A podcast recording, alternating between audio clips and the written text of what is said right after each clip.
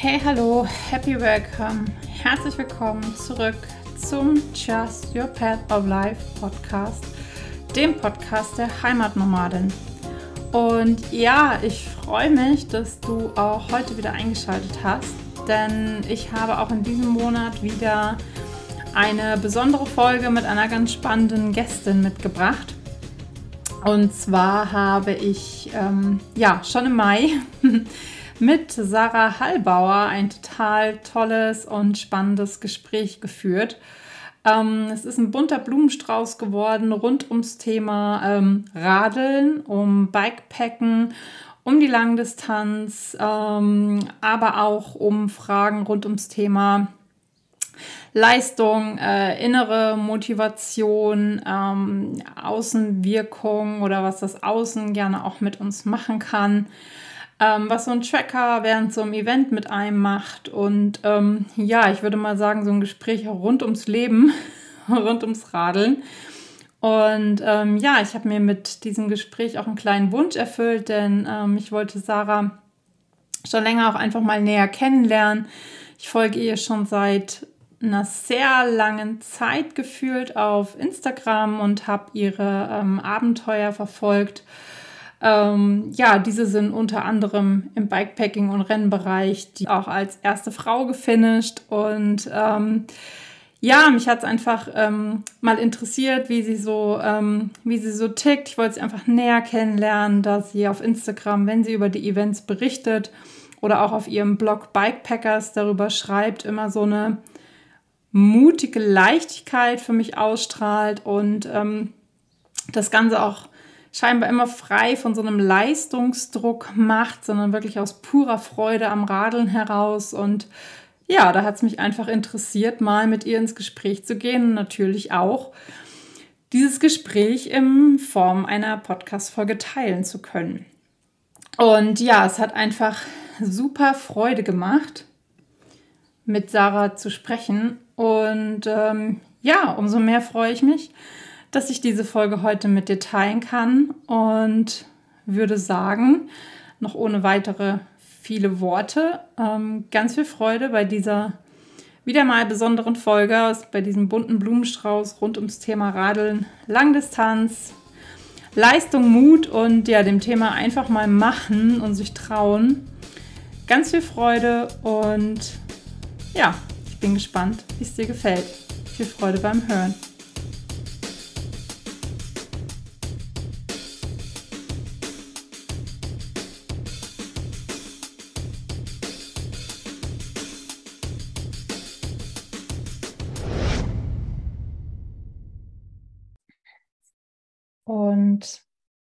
Ja, Sarah, sag an dieser Stelle nochmal Hallo, herzlich willkommen. Ich freue mich mega, dass wir uns heute Abend kennenlernen, wenn auch leider virtuell und nicht direkt am Rad, so wie ich es mir erhofft hätte. Ähm, schön, dass du da bist. Ähm, ich freue mich sehr auf den Austausch heute Abend. Und ähm, ja, wo spreche ich dich heute Abend? Wo finde ich dich mhm. quasi? Ja, hallo Leona erstmal und äh, danke für die Einladung. Mich freut es ebenso, dass ich ja, oder dass wir uns jetzt heute mal virtuell kennenlernen. Ich selber sitze in meinem Homeoffice in Wackersberg.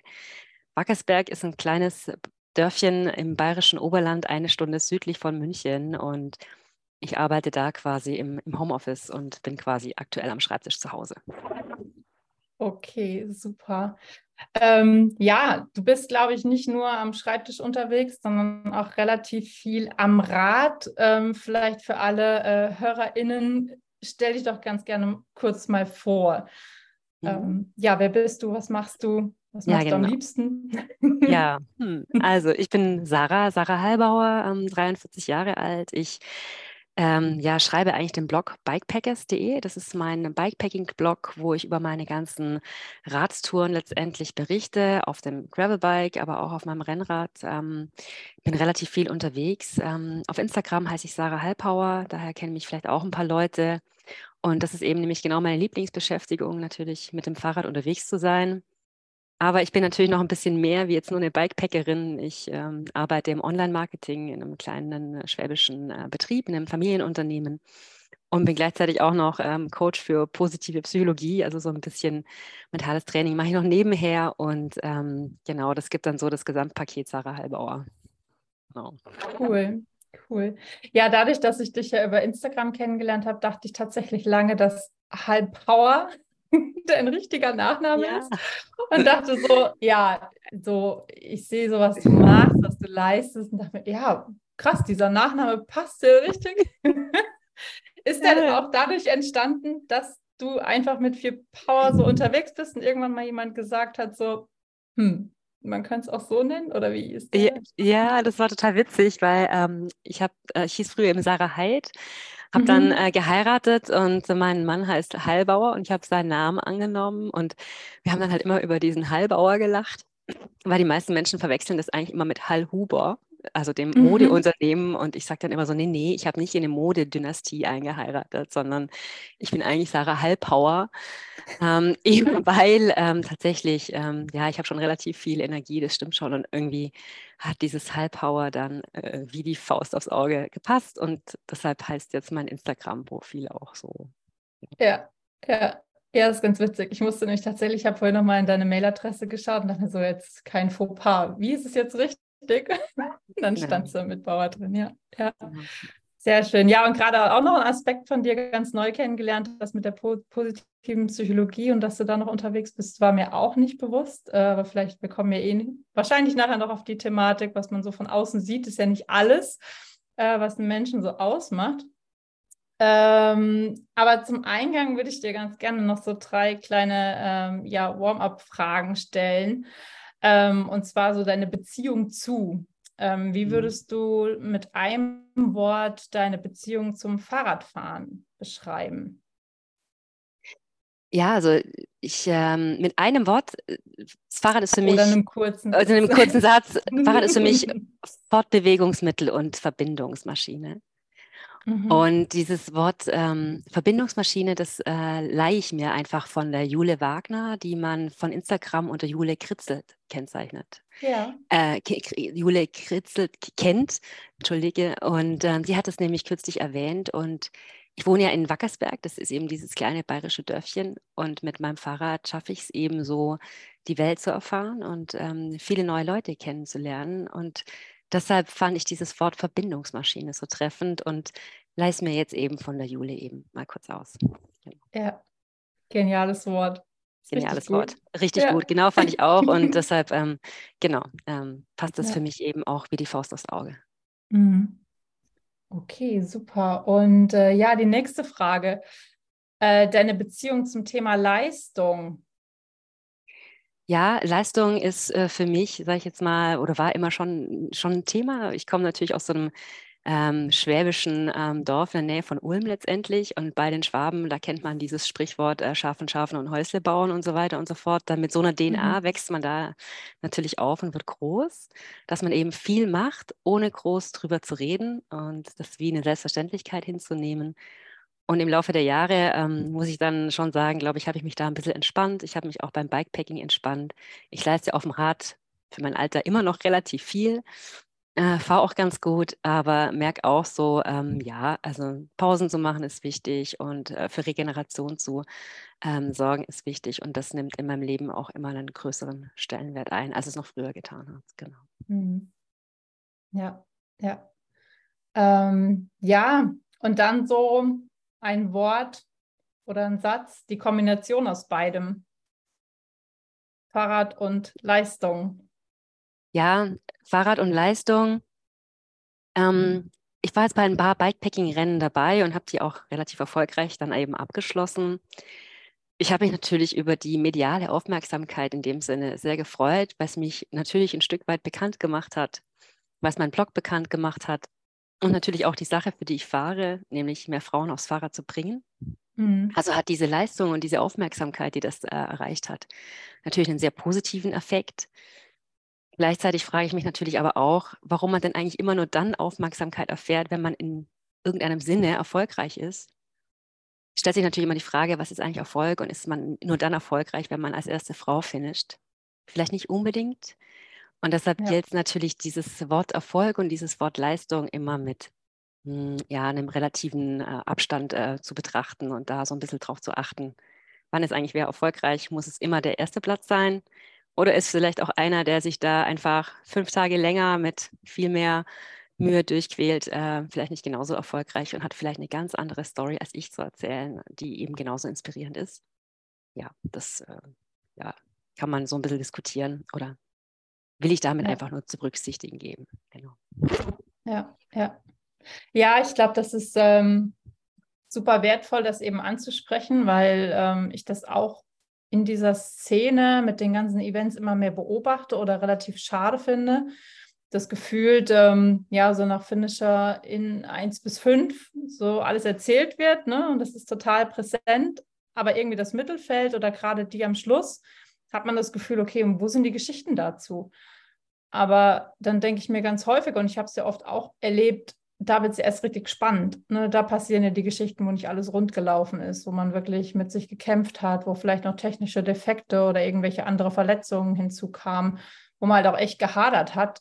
Gerade wenn man merkt, oh mhm. oh Gott, die anderen sind schon irgendwie im Ziel, wie soll ich es denn noch schaffen? Mhm. Ähm, ja, was ja wirklich spannend ist und worüber man auch eben sprechen sollte. Und du hast es ja auch gesagt, die Leistung ist ja trotzdem da. Also es ist ja jetzt ne, im Prinzip egal, ob ich jetzt äh, diese Strecke in, in fünf Tagen oder in zehn Tagen, 15 Tagen bewältigt habe, man hat ja trotzdem das geleistet und die Strecke halt auch gefahren.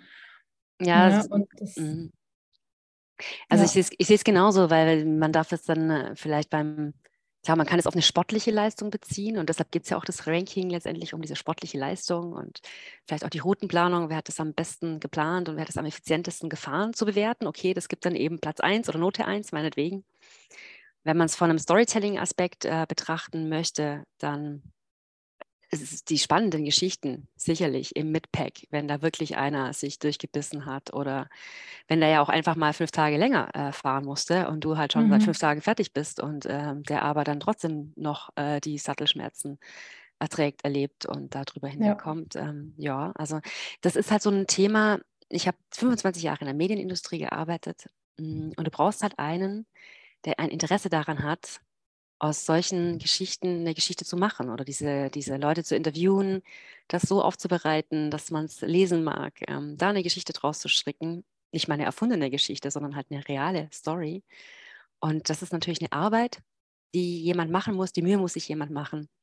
Und äh, an dieser Berichterstattung, ja, da, da hapert es dann mhm. vielleicht manchmal einfach auch, weil es ja ein Ressourcenthema ist. Ja? Es ist ja ein Arbeitsaufwand, äh, diese Geschichten zu finden, diese Leute zu finden, die dann auch bereit sind, darüber zu erzählen und das aufzubereiten. Das ist ja ein Ressourcenthema. Und wenn man halt äh, ja, ein Bikepacking-Event macht oder halt ein Mediateam hat, kann man sich halt überlegen, ob man sich das leisten kann, eben auch diese Geschichten zu erzählen, was schön wäre. Ja, ja. Ja, was sehr, sehr schön wäre, weil ich glaube, das würde halt viel auch wirklich inspirieren. Ne, oder vielen, die jetzt gerade, du hast ja auch gesagt, so ein Herzensthema von dir ist auch mehr Frauen zum Beispiel aufs Rad bringen oder auch in diese Events bringen. Ähm, und ich glaube, dass viele oder erfahre das auch in Feedbacks, die ich bekomme, immer wieder so eine Hemmschwelle haben, wirklich dort mal einzusteigen, weil sie sagen, nee, ich sehe da irgendwie nur so krasse Menschen, mhm. die so viel Leistung erbringen, das schaffe ich ja nie im Leben, aber darum geht es ja gar nicht, sondern es ist ja, dass man individuell bei sich erstmal anfängt zu sagen, ne, jetzt mal frei vom Vergleich, ich möchte das machen und ich möchte es finishen, ganz egal, wie lange ich da irgendwie brauche. Ähm, und das finde ich halt total schade, dass viele sich einfach nicht trauen, nur weil halt immer die perfekten Stories einfach geteilt werden. Ne? Und mhm, das genau. ist halt nicht die Realität. Das ja, und das war auch das, was mich ähm, total überrascht hat, muss ich auch äh, sagen, weil als ich äh, beim Nordcup gestartet bin, da habe ich mir einfach die zwei Wochen vorher äh, schier irgendwie in die Hosen gemacht, weil ich gedacht habe, so um Gottes Willen, also was passiert denn jetzt irgendwie da äh, und komme ich da heil an und um Gottes Willen. Und es sind alles so krasse Leute und äh, die Megasportler und so. Und ja, das waren vielleicht schon die ersten 5 Prozent äh, und die ersten 10 Prozent waren da ähm, echt krass. Krass in dem Sinne so, wir fahren jetzt mal 350 Kilometer bis 450 Kilometer am Tag im Schnitt. Und das ganze Midpack aber, das waren alles Abenteurer. Die waren einfach mhm. nur da, um innerhalb von 22 Tagen da irgendwie irgendwo oben anzukommen, was man auch echt gut schaffen konnte mit einer durchschnittlichen sportlichen Hintergrund, also ohne vorher Leistungssport gemacht zu haben. Mhm. Und ähm, da ist mir das erstmal selber klar geworden, dass die ganzen Sorgen und Ängste, die ich da hatte beim ersten Mal, dass das ähm, ja nicht ganz unbegründet ist. Man, vor so einer Sp äh, Strecke hat man dann schon beim ersten Mal Respekt. Aber äh, man sieht, hey, cool, das ist jetzt irgendwie, das ist das nicht alles so, so krass, wie man so denkt. Und mhm. deshalb finde ich es auch total wichtig, eben nicht nur über die ersten Plätze zu sprechen, weil man da immer denkt, hey, das sind Leute, denen wurde dieses Talent in die Wiege gelegt. Ich selber habe das aber vielleicht nicht. Mhm. Ähm, und deshalb denke ich schon, man kann dazu beitragen, wenn man eben nicht aus dem Leistungssport kommt, klar zu machen, dass man sowas auch trainieren ist immer so dieses sportliche Wort. Ich sage lieber üben. Man kann ja. Nachtfahren üben, man kann Langstrecke üben, so lange, bis man es kann. So wie man früher Geige geübt hat, so kann man Ultracycling üben und kann es dann schaffen, auch äh, Langstrecke zu fahren. Und ähm, genau, das ist so ein bisschen so meine Intention, warum ich denke, ich versuche das zu zeigen, was ich mache, wie ich es mache, damit vielleicht auch andere Leute Bock kriegen, sowas mal auszuprobieren. Ja, ja. Ja, genau. Und du hast ja gerade einen kleinen Einblick gegeben, vielleicht, dass alle HörerInnen dir auch folgen können. Du hast vom Nordcup gesprochen. Was, was hast du denn da gemacht? Genau. Und um welche Strecke ging es? Ja, das Nordcup, ähm, die Sache ging so los, dass, also ich hole kurz aus, damit man so ja. ein bisschen den Hintergrund versteht. Mhm. Mm, ich selber habe eigentlich BWL studiert und habe 20 Jahre im Marketing bei verschiedenen Medienfirmen gearbeitet. Und zu meinem 40. Geburtstag wollte ich dann ins Sabbatical gehen und mit meinem Mann eben eine Gravelstrecke fahren, weil mein Mann kommt eher vom Gravel, äh, vom Mountainbike fahren, ich komme eher vom Rennrad fahren und wir wollten zusammen eben drei Monate Urlaub machen und in den USA eine lange Gravelstrecke fahren. Und das hat dann aber nicht geklappt wegen Corona. Wir hatten alles geplant, die Tickets waren gebucht und die Strecke war quasi im Kopf. äh, und dann aber ähm, kam Corona und ich war dann so im ersten äh, Lockdown, saß ich dann eben hier zu Hause, hatte meinen 40. Geburtstag und dachte so, ja, okay, Mist, alle Träume sind äh, zunichte gemacht worden. Und der Axel und ich, wir sind dann einmal quer durch Deutschland gefahren und nach diesem Deutschland-Trip war klar, okay, ich will unbedingt nochmal sowas machen. Und dieser Sehnsuchtsort von mir, den ich mir da auserkoren hatte, war das Nordkap, weil äh, krass, jetzt bin ich einmal durch Deutschland gefahren. Was gibt es mhm. denn da mhm. jetzt noch?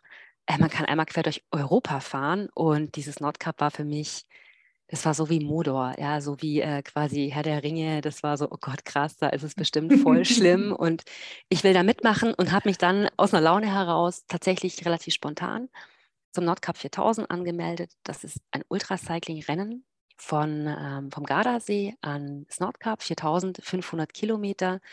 Das ging in der damaligen Edition, das, ich bin 2021 gefahren, ging es durch elf europäische Länder, wobei erst zwei Wochen vorm Start des Events im Juli klar war, dass überhaupt die norwegische Grenze aufmacht, weil wegen Corona kein einziges Event stattfinden konnte mhm. und den, das Nordkap war das einzige Ultracycling-Event, was in dem Sommer überhaupt äh, stattfinden konnte. Und ich habe mich im Dezember dazu angemeldet und habe meinen Mann noch gefragt, ob er Bock hat mitzufahren. Der hat mir dann erstmal einen Vogel gezeigt und nee, auf gar keinen Fall. also privat vielleicht schon, aber niemals in einem Rennen. Und äh, ja, ich habe dann gesagt, ja gut, wenn du nicht mitkommst, dann mache ich es halt alleine. Mhm. Und ähm, dann war das halt auch mein erstes Ultracycling-Rennen tatsächlich. Ich habe vorher noch den Tuscany Trail gemacht, äh, aber ja. halt auf Gravel und ein bisschen kürzer als Vorbereitung habe noch zwei, drei Privés äh, gemacht als Vorbereitung und ja, habe ich dann ins kalte Wasser geschmissen und bin dann ans Nordkap geradelt. Äh, und genau, ich bin auch tatsächlich angekommen. Und das war dann schon für mich einfach riesig, weil ähm, ich sage immer so, ich komme nicht vom Ausdauersport. Mhm. Ich selber hatte früher ein Pferd und äh, Reiten Ach, war mein ja, ja. voll das Pferdemädchen. so geil. Genau, und ähm, den Sport musste ich aber leider aufhören, weil quasi mein, mein Trakener, der war leider ein bisschen ähm, zu alt, dann ging das nicht mehr weiter. Und ich habe mir dann eben ein Fahrrad gekauft und ähm, ja, habe dann so einen neuen Sport quasi gefunden. Mhm. Und ähm, das Ultrarennen oder das Nordcup war eben mein erstes Ultrarennen und Nee, danach bin ich halt heimgekommen, habe gemerkt, so, okay, krass. Also das erste hat das Thema besser funktioniert, wie ich gedacht habe. Und danach war ich natürlich dann angefixt, weil ich habe das nicht als Tortur empfunden, sondern halt einfach als ganz, ganz tolle Erfahrung. Ja, ja, Ach, super schön. Ähm, kannst du sagen, als du heimgekommen bist, was dich so angefixt hat an dem, an dem Ganzen? Also was hast du so davon mitgenommen, dass du gesagt hast, boah, ich muss wieder? Ja, sag mal so, für mich waren es so zwei Punkte ähm, letztendlich. Ähm, ich habe ja ein, quasi, anstatt ein Sabbatical zu nehmen, habe ich ähm, vor dem Nordcup meinen Job gekündigt, weil ich gemerkt habe, so hey, mit, mit 41 bin ich gerade so in einer Lebensphase, wo ich mal so ein bisschen Zeit für mich brauche, um mich so ein bisschen neu zu definieren, was ich beruflich machen möchte. Und auf so einer 4500 Kilometer langen Strecke hat man da ziemlich viel Zeit drüber nachzudenken. Ja, ja. Also das war, hat ganz gut getan, einfach mal wirklich eine dreimonatige Pause einzulegen. Ähm, dann das zweite war, so in diesem ganzen Corona-Blues ähm, war das so ein bisschen so, man ist so immer so zu Hause rumgetingelt, irgendwie vom Homeoffice äh, oder vom Schreibtisch irgendwie in die Küche und von Küche ins Bett und äh, mal so, ne? Es ging so die ganze Zeit im Dreieck hin und her und das war dann so eine pff, äh, emotional ziemlich bedrückende Phase, wie ja für jeden Corona einfach, der da die ganze Zeit im Homeoffice eingesperrt war. Mhm. Und ich selber habe das einfach total ähm, befreiend empfunden, ähm, ja, mich auf den Weg zu machen und diesem ganzen Trübsal mit äh, Proaktivität zu begegnen. Also es war wirklich so, hey, nee, also Leute, ich muss hier mal raus. Ähm, ja. Und dieses ähm, von Wackersberg rauskommen und mal wieder in die weite Welt zu starten, das hat eben mir persönlich total gut getan. Und was eigentlich die schönste Erfahrung war, war, ähm, dass ich total viele nette Leute kennengelernt habe. Und vor allen Dingen mir so bewusst geworden ist, dass ähm, wenn du Hilfe brauchst, dass es dann auch Leute gibt, die dir helfen. Ähm, ich hatte da mhm. eben eine Szene, von der habe ich auch schon öfters berichtet. Ich hatte 500 Kilometer vorm Ziel einen Riss im Mantel und dachte dann nur so, weißt du, so, als ich ähm, 4000 Kilometer hinter mich gebracht habe und mit der Fähre nach Helsinki übergesetzt bin von Tallinn, da dachte ich noch so, also krass, jetzt bin ich so weit gekommen, hey, jetzt wird das mit dem Nordcup ja real. Also ich habe am Anfang gedacht, ich fahre halt mal nach Budapest und dann dachte ich so, ja, ich fahre halt mal nach Krakau und dann gucke ich mal, vielleicht schaffe ich es bis mhm. Tallinn. Und dann war ich in Tallinn und dann so, okay, krass, also jetzt ist ja mit dieser Überfahrt ähm, auf der Fähre also jetzt bin ich ja, also 1000 Kilometer, das ist ja nichts irgendwie bei einem ja. 4500 langen Rennen. Also ja, das ist ja der Hammer irgendwie, dass ich so weit gekommen bin und dann 500 Kilometer vorm Ziel hatte ich diesen Riss im Reifen. Ja. Und dann fällt so diese ganze Geschichte, weißt du, so dieses ganze, hey, jetzt bin ich so zum Greifen, ist nah ist das Ziel und jetzt sitze ich hier und mein Reifen ist kaputt und da oben, da gibt es halt keine Rennradreifen mehr. Da ist halt mhm. halt Schicht im Schacht, da gibt es halt nichts. Also da ist halt kein Radladen und nichts. Und ich habe dann einen Motorradfahrer an der Tankstelle getroffen, der hat mich da halt so gesehen der hat mich angesprochen, so nach dem Motto, was ist denn mit dir los? Und ich so, ja, jetzt war, bin ich so weit gekommen und jetzt ist der Reifen kaputt und jetzt weiß ich nicht, was ich machen soll. Heul, heul. und, der, und der dann so, ja, aber hey, ist ja kein Problem. Dann fahre ich dir einen Reifen kaufen quasi. Und ich so, ja, hier oben gibt es keinen Reifen mehr. Also wenn, dann musst du Richtung Nordkap fahren und musst irgendwie einen Teilnehmer fragen, ob, ähm, ob der dir den Reifen verkauft. Und das hat er für mich gemacht hat dann an der Tankstelle einen anderen ähm, Motorradfahrer gefunden. Dieser andere Motorradfahrer ist mir wieder entgegengekommen. Ich konnte den Reifen tauschen und dann quasi meine Fahrt ans Nordkap beenden. Also das war der Mega-Krimi und für mich war die, die, die Quintessenz von der Geschichte war, äh, ist ja voll cool. Ähm, es gibt echt so liebe Leute auf der Welt, die sich für mich einsetzen, obwohl sie eigentlich überhaupt gar keinen äh, Need haben oder das eigentlich gar nicht mhm. machen müssten. Und das ja. fand ich äh, eine ganz schöne, ja, eine ganz schöne äh, Geschichte. Ich habe mich natürlich auch gefragt, ist das in einem unsupported Rennen erlaubt? Weil in manchen Rennen wäre das natürlich nicht erlaubt. Dass jemand dir hilft, muss man auch klar sagen. Aber mhm. im Nordcup war das alles easy, alles gut. Und ich ja. habe mich meines Lebens gefreut, als ich da oben angekommen bin. Ich glaube, das, das, das, das fühle ich total. Ich fühle mich ein bisschen zurückerinnert letztes Jahr an, an meine Tour, an European Divide Trail wo ich ja auch mit der Fähre dann rüber nach Schweden bin. Und dachte ja auch, im Prinzip hatte ich noch ein Drittel der ganzen Strecke vor mir, aber irgendwie hat sich so angefühlt, ne, jetzt bist du da, jetzt musst du ja nur noch diese 2000 irgendwas Kilometer machen, ist ja jetzt quasi so schnipp geschafft. und habe ja dann auch äh, auf ja, so Mitte Schweden meine ähm, Allergie entwickelt gegen die Moskitos. Und da stand das ja auch alles so im Raum, so, oh Gott, kannst du es jetzt irgendwie noch zu Ende bringen und dachte auch so, du bist so nah dran. Mhm. Also es kann doch jetzt nicht sein, du musst doch, also es muss doch jetzt einen Weg geben. Ähm, ja, und auch da wieder Menschen, die einem da geholfen haben, wo ich da auf dem Campingplatz untergekommen bin. Das war so eine herzensliebe Person dort. Und das sind ja gerade diese Momente, die ich da auch immer wieder schätze, ob man jetzt gerade ein Event fährt, ein Rennen oder nicht, ne?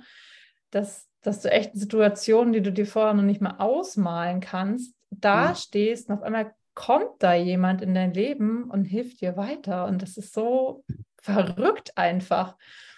Ja. Ja, total. Und ich, ich kann mich noch erinnern, dass du das gepostet hast, weil ähm, ich wirklich eins zu eins, glaube ich, nachvollziehen kann, wie schlimm das dann ist. Ähm, gut, bei dir war es natürlich auch noch gesundheitlich. Das ist natürlich schon auch nochmal eine andere und härtere Nummer wie jetzt einen kaputten Reifen, also ein technischer Defekt, ist, da geht es ja nicht um die Gesundheit. Mhm. Bei dir ging es ja dann auch wirklich nochmal so um, hey, was ist da jetzt gerade los? Äh, was für eine krasse Reaktion auch. Also ja. echt Hut ab und cool, dass du das natürlich dann auch äh, gefinisht hast. Ja? Also das ist ja Respekt, Respekt, dass du dann ähm, das noch vollenden konntest. Ja, danke dir. Es war so eine Gratwanderung, gerade mit dem mhm. Gesundheitlichen, Mm. äh, weil technischen Defekt hatte ich auch. Witzigerweise, Instagram zeigt äh, mir immer Erinnerungen an von den Stories. Mm. Und habe mir vorhin angezeigt, heute vor einem Jahr war mir die, ähm, die Felge gerissen an der Speiche auf dem Trail. Und da dachte ich auch schon, oh, jetzt irgendwie nach 2000 Kilometer ist schon vorbei. Und auch da wieder Hilfe von außen. Ein guter Freund aus Deutschland hat das passende Hinterrad, hat es per Express nach Frankreich schicken lassen. Und ich konnte es dann umtauschen und es ging weiter. Äh, ja, also ne, irgendwie finden sich immer Mittel und Wege. Mm, das stimmt. Aber ja, wie gesagt, das gesundheitlich war echt diese, diese Gratwanderung. Und auch da das ehrliche Hinterfragen, jetzt auch nochmal auf Leistung bezogen und so ein Ziel haben, was ist jetzt was ist jetzt gut, was will ich durchbringen mit so einem Dickkopf, ne? Wie wichtig ist mir das mhm. Ziel und wie wichtig ist mir jetzt auch die Gesundheit eben dahinter und äh, da eben wirklich abzuwägen und ehrlich zu sich selber zu sein, das war letztes Jahr dann echt ein, ähm, ja, ein krasses Learning dann auch. Mhm. ja, ja, ich dann austarieren musste, dürfte, was man ja immer bei diesen Langstrecken hat, ne? Das, das, das stimmt schon und da muss man auch echt ein bisschen Vorsicht vor sich selber ähm, manchmal haben. Mhm. Und da sage ich nicht, dass mir das jetzt unbedingt gut gelingt. Ich hatte auch schon so manche Situationen, wo ich mir dann im Nachhinein gedacht habe, so, weiß jetzt nicht, ob das so besonders schlau war, ähm, wenn man das von außen betrachtet oder wenn man das dann so erzählt, dann es ist immer halt genauso lang lustig, wie man sich halt nicht verletzt. Aber wenn dann halt mhm. dann doch mal was passiert, dann ist vielleicht dann nicht so witzig.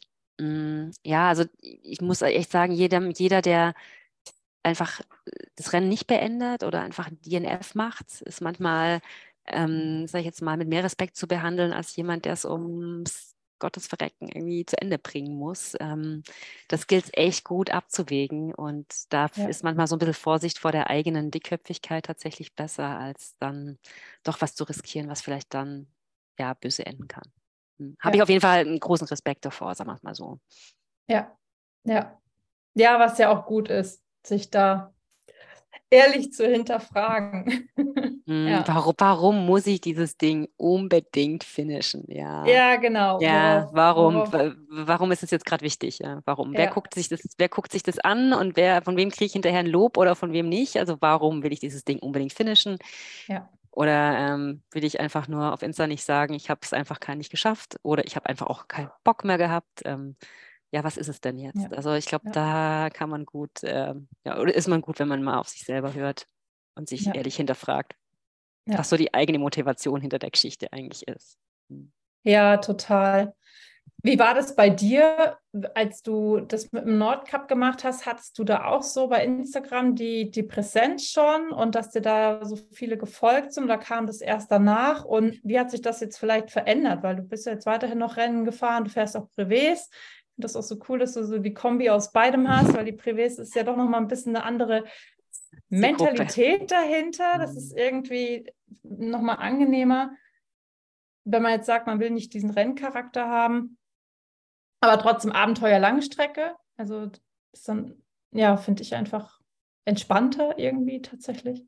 Mhm. Ähm, genau, aber hast du dann eine, Veränderung gemerkt, vielleicht auch für dich selber, dass du vielleicht doch mittlerweile mit mehr Druck dahinter fährst oder nicht mehr so ganz frei? Mhm, also, ähm, wie ist das? Ja. Genau, also ich sag mal so, das war sowieso so, dass ähm, ich hatte diesen Bikepacking-Blog, den sowieso niemand kannte. Und dann bin ich in Corona-Zeiten als zweite Frau äh, beim Nordcup angekommen und war ja quasi kein, ähm, sag ich jetzt mal, äh, kein Langstreckenprofi. Das war das erste Radrennen, mhm. was ich gemacht habe, ja. bis auf diesen Tuscany Trail eigentlich. Und das hat dann natürlich schon Aufmerksamkeit erzeugt und ich kann natürlich relativ spannende Geschichten schreiben. Ich komme aus dem Marketing und kann gut schreiben und deshalb, äh, als dieser Artikel in einem Radmagazin dann von mir erschienen ist, hatte ich auf einen Schlag natürlich ein Riesenecho.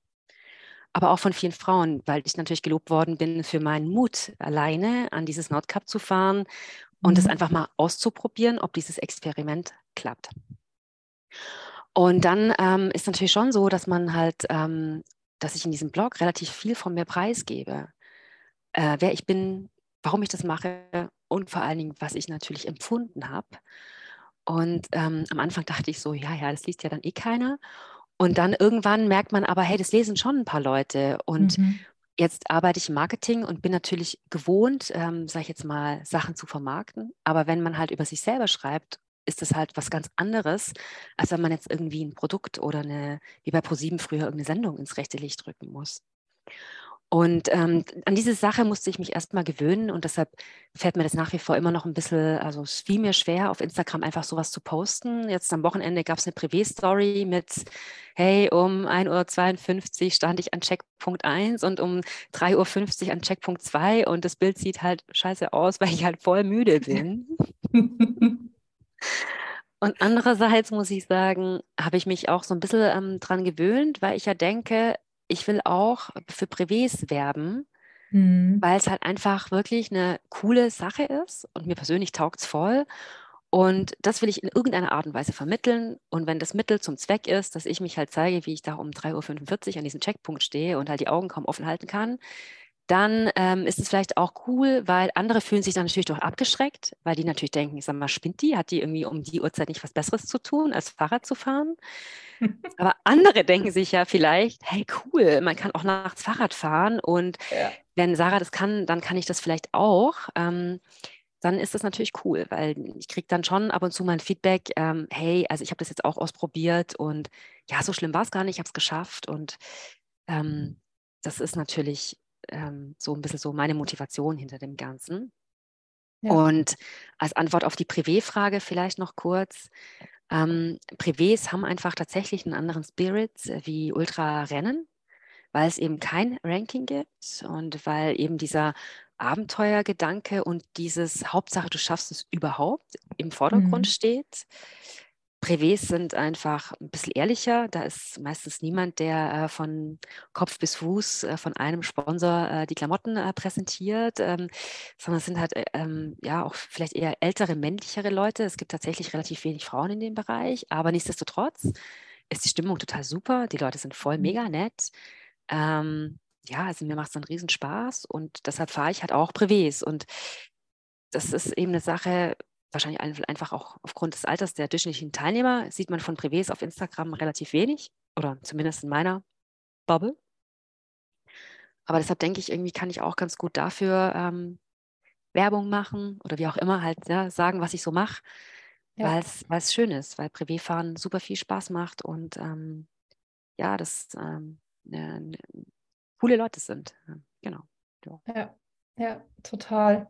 Ja, ich muss auch sagen, du hast mich damit auch wieder äh, inspiriert tatsächlich oder so diesen Reminder gesetzt. Ja, Privés äh, gibt es ja auch noch, weil ähm, die, die Arab Breisgau hier, ich bin ja in Freiburg, ja. hat ja auch ganz tolle Privés mit vielen Höhenmetern.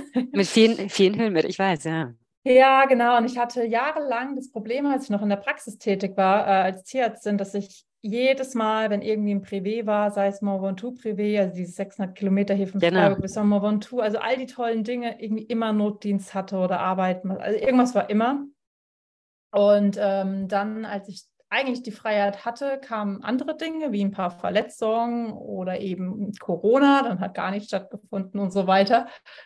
Es ist dann irgendwie fast in Vergessenheit geraten oder andere Projekte waren da. Und jedes Mal, wenn ich es bei dir in den Stories gesehen habe, dachte ich mir so, du musst unbedingt nochmal schauen, welche Privés so in deiner Region hier sind. Ne? Es ist mhm. wieder total mir, ja, wie gesagt, abhanden gekommen. Und da habe ich gemerkt, schade, zieht mich halt hin. So, mhm. ähm, ja, genau. Weil die, die ich dann gemacht hatte, waren halt so dann auf eigene Faust, die man dann noch einfach so für sich fahren kann. Aber natürlich ist es dann in der Gruppe, die ganze Stimmung ist ja einfach was anderes. Mhm, ähm, das stimmt. Ja.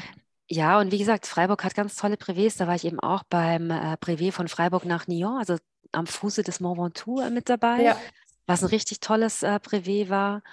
Und ich finde halt äh, so schön, dass eben dieses Langdistanz-Radfahren so viele verschiedene Facetten hat. Und mhm. mh, hm, weißt du, bevor man sagt, ich fahre nur Gravel oder nur Rennrad oder nur Ultracycling, Racer Cross, äh, man kann sich ja verschiedene Disziplinen in diesem Bereich mal anschauen. Ähm, und dann entscheiden, was einem taugt, ähm, weil äh, man reagiert ja unterschiedlich. Bei diesen Privés gibt es eben keinen Tracker. Und sobald man aber bei dem Ultracycling-Event einen Tracker hat, macht das schon was mit einem. Ne? Man mhm. fühlt sich dann, erstens wird man beobachtet, weil man im Internet gedotwatcht werden kann. Und zweitens tickt dann die Uhr. Beim Privé tickt auch die Uhr, aber in einem ganz entspannten äh, Zeitrahmen oder in einem sehr viel entspannteren Zeitrahmen, sage ich mal. Und genau deshalb ähm, einfach nur das zu wissen, dass es eben verschiedene Möglichkeiten gibt, in die Langdiszene einzusteigen, ist, glaube ich, für viele ja auch schon was wert, um sich eine ja. eigene Meinung zu bilden. Ja, ja. Du hast ja gerade schon angesprochen, so der Tracker, der da mitfährt. Ähm, wie gehst du damit um? Also fühlst du den, beeinflusst er dich vielleicht auch in Situationen, wo du gerade denkst, boah, nee, jetzt genug geleistet wieder, jetzt reicht es eigentlich mal, ich höre auf den Körper. dann denkt man, ah, der Tracker tickt, aber checkst du den zwischendurch? Wie findest du da deinen Weg für dich? Ja, also es ist eine, ist eine gute Frage.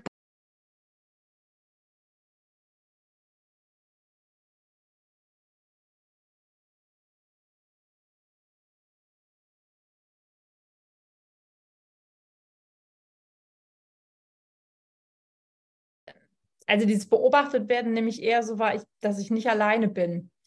Dass ich quasi so ein bisschen auch diese Geschichte gerade teile, vor allem so mit Familie und Freunden. Also irgendwer fährt da immer in meiner, ich habe meistens so in meinem Rucksack vorne drin, ich habe meistens so einen kleinen Trail-Rucksack an, weniger in der Trikotasche, da fährt halt jemand in meinem Rucksack mit mir mit. so, und ich bin nicht mhm. alleine, was ja doch nochmal ein Gegensatz ist zu den anderen Abenteuern, die ich äh, so mache, wo man dann wirklich so alleine ist äh, und dann eher aufs Handy oder so angewiesen ist. Also so ein bisschen so ein kleines Maß an Sicherheit gibt er schon. Obwohl der Punkt natürlich auch, den du genannt hast, ne, dieses, okay, jemand hat den Link, äh, du hast nachts irgendwo dein Biwak, ähm, jemand kann sehen, wo du gerade bist. Natürlich, je bekannter diese Events eben werden, ähm, auch riskanter werden. Ne? Also Fälle hat es ja entsprechend auch eben schon gegeben. Weiß man jetzt nicht, ob das durch den Tracker kam, ja oder nein. Aber trotzdem ist es schon was, wo man, glaube ich, in Zukunft einfach drauf aufpassen sollte, wie man damit umgeht oder einfach ja, Respekt und Achtsamkeit vorhaben sollte tatsächlich. Mhm. Ja. Ähm, bezogen auf die Leistung, also ich habe, ich weiß noch, das erste Event, was ich gefahren bin, das ist ähm, der Eifel Graveler gewesen, wo es wirklich einen Tracker gab. Oder jetzt muss ich überlegen. Nee, das erste, was ich richtig gefahren habe, war ein Radmarathon. Das war Trondheim-Oslo in Norwegen, aber ich glaube, da gab es keinen Tracker tatsächlich. Ist es nicht ein Privé sogar? Äh, dachte ich immer, irgendwie Trondheim-Oslo. Ist es ein Privé oder ist es ein Rennen tatsächlich? Nee, ist tatsächlich ein Rennen. Rennen, okay. Ja, also es wird ausgeschrieben als Radmarathonrennen, aber dadurch, dass da auch so Profiteams starten mit, oh. mit ihren Verpflegungscars mit dabei, das ist Wahnsinn. Also die, die wirklich vorne an der Spitze fahren, das ist meistens eine Truppe von, sage ich mal, die, die starten 20, 30 Personen. Vorne, die fahren sich platt, dann kommen wieder die, die im Windschatten waren, nach vorne. Und weiß ich nicht, am Ziel kommen dann irgendwie drei Personen oder so an. Also die fahren wirklich auf Geschwindigkeit. Und du denkst dir so, oh krass. Ähm, ja, genau, das war eigentlich so das, das, das Erste, was ich, was ich gefahren war. Das vorher war so RTFs und so, ne? Das, äh, diese Radtourenfahrten ganz früh, als ich angefangen habe.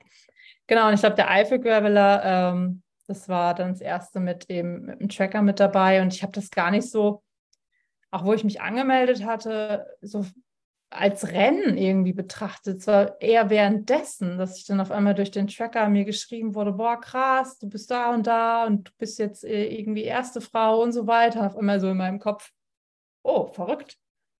Mhm. Okay, also da hat mich irgendwie so dieser, dieser, dieser Ehrgeiz natürlich auch gepackt, zu sagen, ach ja, cool, guck, cool, ja gut, dann fahre ich jetzt einfach mal weiter so diesen Modus. Ne? Mhm ist ja spannend, was, äh, was, was da passieren kann, wenn du einfach mal machst. Ähm, ja, da, da wurde mir das erst so klar, was so ein Tracker auch einfach mit einem äh, dann eben machen kann. Ja, mhm. genau. Und dann das nächste Event war die Grenzstein-Trophy, ähm, die ich gefahren war. Also die, ähm, das ist ja kein Rennen, also beides ist ja nicht offiziell als Rennen ausgeschrieben. Ähm, und die Grenzstein-Trophy ist ja auch Self-Supported Bikepacking. Ähm, Fahrt ja an der ehemaligen innerdeutschen Grenze lang und ich meine, da hat man 600 Kilometer Kolonnenweg. Mm. Ja. Da noch an Rennen zu denken, ist utopisch. Äh, man ist ja einfach nur froh, wenn man da durchkommt. Aber auch da hat man seinen Tracker mit dabei gehabt, beziehungsweise ich hatte meinen noch mit dabei, weil ich da noch eine Spendenaktion mit kombiniert hatte. Ähm, ja, ich sag mal, der Vergleich ist halt immer da. Ne? Also es ist bei jeder Pause und so, denkt man sich so, ach ja, hm, ach ja, jetzt hast du irgendwie doch gegenüber den anderen ein bisschen was verloren. Und das, dem sollte man sich schon bewusst sein, dass es dann schon ein anderes Fahren einfach ist. Egal, ob man jetzt das Ziel hat, äh, nur zu finishen oder zu gewinnen. Ja, absolut. Ich meine, was ist, das ist ja nicht so, ja. ist es jetzt als Rennen ausgeschrieben oder nicht, ist in dem Fall eigentlich total egal. Es geht ja darum, sobald der Tracker an ist, gibt es ein Ranking. Und damit mhm. die Vergleichbarkeit und damit ein, fahre ich besser oder schlechter als der andere? Bin ich erste Frau, zweite Frau, dritte Frau, vierte, fünfte, sechste, siebte, achte, neunte? Äh, ja. Und damit ist der Vergleich eröffnet und damit wird es innerlich zum Rennen. Egal, ob das jetzt als Privé-Rennen, irgendwas wie auch immer ausgeschrieben ist, finde ich. Ja. Und damit muss man dann ähm, ja sich erstmal also klar drüber werden, sage ich jetzt erstmal. Und ich meine, gut, es gibt natürlich auch verschiedene Strategien, wie du das angehst. Entweder du fährst ambitioniert oder du wirst vielleicht während des Rennen ambitioniert, weil du Blut leckst, oder du sagst halt einfach gleich, nee, Leute, ohne mich, ich gucke da nicht rein, ich mache das Ding für mich. Ja, also je nach Laune, je nachdem, wie gut die Beine sind, würde ich mal sagen. Es ja. halt äh, von bis. Ja. ja. ja. Wie war das so die letzten Rennen bei dir? Weil du hast ja auch sehr gut gefinisht, auch gewonnen teilweise oder fast alle. Ich weiß gar nicht genau. Ähm, wie war aber so auch dein Anspruch? Hast du gesagt, nee, ich schaue jetzt mal, was ich, was ich leisten kann. Ich gehe auch mit dem, mit dem Anspruch an mich ran. Ich möchte gern gewinnen. Ich will sehen, was möglich ist. Oder war es auch da wieder, dass, dass du gesagt hast, ich bin eigentlich nur meinen Stiefel gefahren? Dann habe ich es gewonnen. Mhm. Wie, wie war das?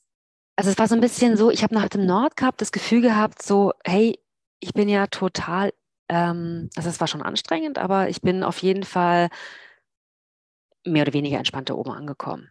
Mhm. Ähm, das heißt, ich bin zurückgekommen mit einem, hm, also ich glaube, wenn ich da ein bisschen trainiere, wenn ich mich da vorbereite, und vor allen Dingen aber auch, wenn ich das, was ich auf dem Nordcup gelernt habe, in anderen Events umsetzen kann, dann kann ich ähm, schneller fahren. Ähm, weil bei diesen Ultracycling-Themen geht es natürlich nicht nur um die Fitness. Klar, so ein Christoph Strasser, der ist halt ultra krass schnell, weil er halt einfach wahnsinnig viel trainiert, ja. Aber es geht in solchen Events eben nicht nur um die körperliche Fitness, sondern eben auch um äh, Effizienz, um, ähm, sage ich jetzt mal, mentale Stärke vor allen Dingen auch. Und ähm, ja, ähm, Routenplanung, je nachdem, auf was du für ein Event bist. Also es gibt noch viele andere Faktoren, die da eine große Rolle spielen. Und das ist mir nach dem Nordcup erst so klar geworden. Und ich habe nach dem Nordcup dann angefangen, ähm, einen Trainingsplan ähm, zu, zu verfolgen, sage ich jetzt mal, und da so ein bisschen ähm, ja, drauf zu trainieren. Ähm, das Gran Guanche, da bin ich dann als Dritte ins Ziel gekommen. Ähm, da hatte ich aber wirklich so ein Pleiten, Pech und Pannen-Event, weil ich dann quasi die Fähre verpasst habe, weil ich eine Nachricht nicht gelesen habe, dass die Route umgeleitet worden ist. da war ist ganz viel passiert, ähm, Regen und der Teide war gesperrt und ich bin trotzdem noch drüber und es war aber richtig kalt. Also so richtig viel ist so da so, so das war so dieses krasse Sache, was da eigentlich alles passieren kann. Und ja. Da war ich dann aber froh, dass ich das Event finishen konnte, weil ich dann wusste, dass eben dieses Nordcup nicht eine, ja, eine, eine, ein Glücksfall war.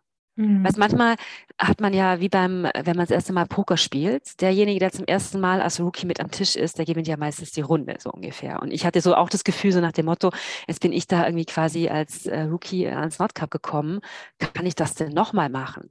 Ja. Und deshalb war so dieses Gran Guanche ganz gut, um tatsächlich für mich herauszufinden, naja, cool, trotz diesen ganzen Widrigkeiten ne, bin ich immer noch in den Top 20 gelandet insgesamt. Das war dann ein sportlicher Erfolg und Race Across France konnte ich dann gewinnen auf der Langstrecke und jetzt eben das ECD Divide kürzlich. Das waren alles so ähm, ganz gute Erfolge und ähm, ja, ich sag mal so, ich bin jetzt aber auch schon 43, also ich werde jetzt in dieser Szene auch nichts mehr groß reißen, ja, weil ich mir denke so, was habe ich denn da für Ziele? Also das ist so, ich bin da, ich habe da so meine Events, die ich gerne fahren wollte jetzt, eben wie das Italy Divide, äh, Race Across France. Weil was mich begeistert, ist diese Linie von A nach B. Also weißt mhm. du, zum mhm. Beispiel, ich kann kein Event fahren, wo ich nicht diese Strecke cool finde. Also das, das, ja. Äh, das, das, klappt bei mir nicht. Also weil für was ich mich begeistere, ist es, ein Land zu durchfahren mhm. oder Europa zu durchfahren, wie beim Nordcup. Deshalb Race Across France, weil es vom Atlantik ans Mittelmeer ging. Oder das Italy Divide, weil es durch Italien ging auf einer Linie. Das sind Events, für die ich mich begeistere. Und dann habe ich da auch richtig Bock drauf. Und dann habe ich auch Bock drauf, sportlich zu fahren. Ähm, und ansonsten gehe ich lieber mit Freunden zum Bikepacking, wie jetzt eben im Schwarzwald die nächsten vier Tage und mache es einfach total entspannt. So, und das ist so meine Einstellung dazu. Und ich glaube jetzt auch nicht, dass es jetzt noch so viele Events geben wird, wo ich Bock habe, sportlich zu fahren, weil weiß nicht, es gibt immer mehr Leute, die fahren. Ich brauche jetzt mich nicht mit jüngeren messen oder mit älteren messen. Ich hatte jetzt so meine Erfolge und ich hatte eben auch deshalb meine Erfolge, weil die eben so ähm, überraschend dann kamen. Also ich bin mhm. dafür, dass ich eben früher reiten, geritten bin, freue ich mich so riesig über das, was ich überhaupt geschafft habe, ja. dass es jetzt auch schon wieder gut ist, so ein bisschen. Also deshalb, ja, bin ich da relativ unambitioniert, würde ich mal sagen, ja. Also habe hab, hab zumindest keine Riesenpläne. Ja, genau. Ja. Es ist so spannend, wie du das sagst, dass du, dass, du, dass du quasi nicht mehr richtig was reißt und dann hast du aber einfach mal diese Dinger da gewonnen. ich denke mir so, ja. Ja, ich denke ja. mal, so weiß ich, ich bin schon, schon gut gefahren, aber auch in einem mhm. relativ, ähm, ja, es, wenn halt fünf Frauen an den Start gehen, ja, ich meine, das ist dann so ein bisschen so ein, so ein Imposter-Ding, ja, das ist so ein bisschen mein Ding, weil ich mir so denke, so, ja, okay, ich bin schon gut gefahren und dann sagen mir auch andere, dass ich gut gefahren bin. Ich denke mir nur so, ja, ja, okay, äh, ich habe mein Bestes gegeben und es hat zum ersten Platz gelangt. Ähm, in einem anderen Umfeld, wenn da einfach mehr Frauen ähm, mitgefahren wären, dann wäre das vielleicht auch anders ausgegangen. Ja, also whatever. Also das ist so, mir geht es tatsächlich um, was mich glücklich macht, ist, dass ich Italien durchquert habe, dass ich Frankreich durchquert mhm. habe, dass, äh, dass, ich, dass ich so viel gesehen habe und so viel erlebt habe. Ähm, und davon profitiere ich extrem. Also das macht mich glücklich. Ja, ja. ja, das ist, das ist super schön. Ich habe heute noch ähm, ja auch mit, mit einer Bekannten telefoniert und dann fiel auch nochmal so dieser, dieser Satz, ähm, dieses Erlebnis vor Ergebnis. So, ne? Also worum, wo, worauf kommt es eigentlich an? So, und ähm, das, was du unterwegs erlebst, so auf dieser Strecke und so, das ist alles, das sind so krasse Erinnerungen, die, die, die kann diese Ziellinie im Prinzip nicht aufwiegen oder auch ein erster Platz nicht. Ähm, das, ja, und wenn man das irgendwie verpasst, nur weil man sich so auf dieses Ziel fokussiert oder nur auf den Sieg, dann, dann ist es einfach super schade und es geht einem unfassbar viel verloren. Und ähm, das heißt ja auch nicht, dass man jetzt irgendwie, also zum Beispiel, ich habe beim European Divide Trail hinterher oft gesagt bekommen, so, du bist so durchgerauscht. So, ähm, also ne, du hättest doch mal eher an dem Ort irgendwie stehen bleiben müssen oder hier eine Pause oder da verweilen und so. Und ich habe dann immer mhm. gesagt, Leute, ich habe einfach nur das gemacht, was ich am liebsten tun wollte. Ich wollte von morgens bis abends am Rad sitzen. Und genau so hatte ich ein dem Moment die Möglichkeit, die Menschen um mich herum wahrzunehmen, die Umgebung, die Landschaft in mich aufzusaugen und die Erinnerungen zu sammeln, die ich genau brauchte. So.